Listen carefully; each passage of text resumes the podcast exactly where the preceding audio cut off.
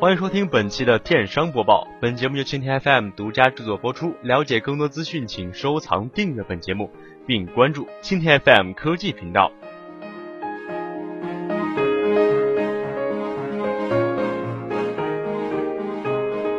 马云很忙，把支付宝带来韩国，又引韩国天猫开店。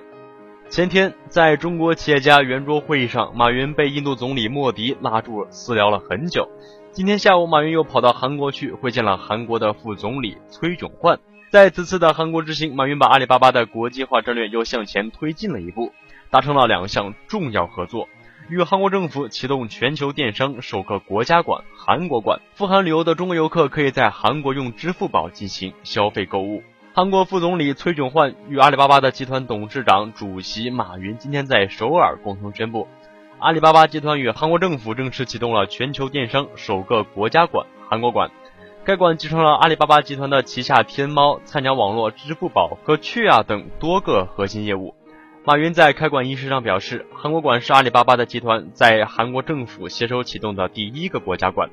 中国消费者可以通过天猫等更快捷的方式买到韩国商品。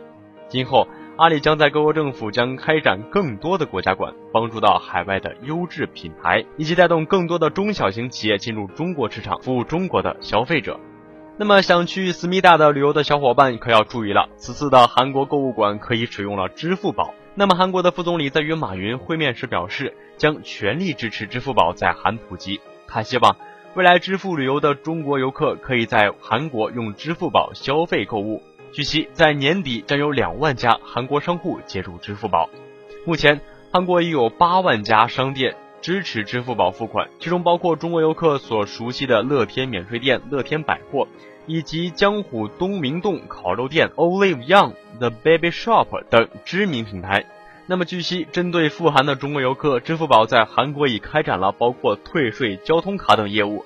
随着线下的厂家加入，韩国将成为全面首个支持支付宝应用的境外国家。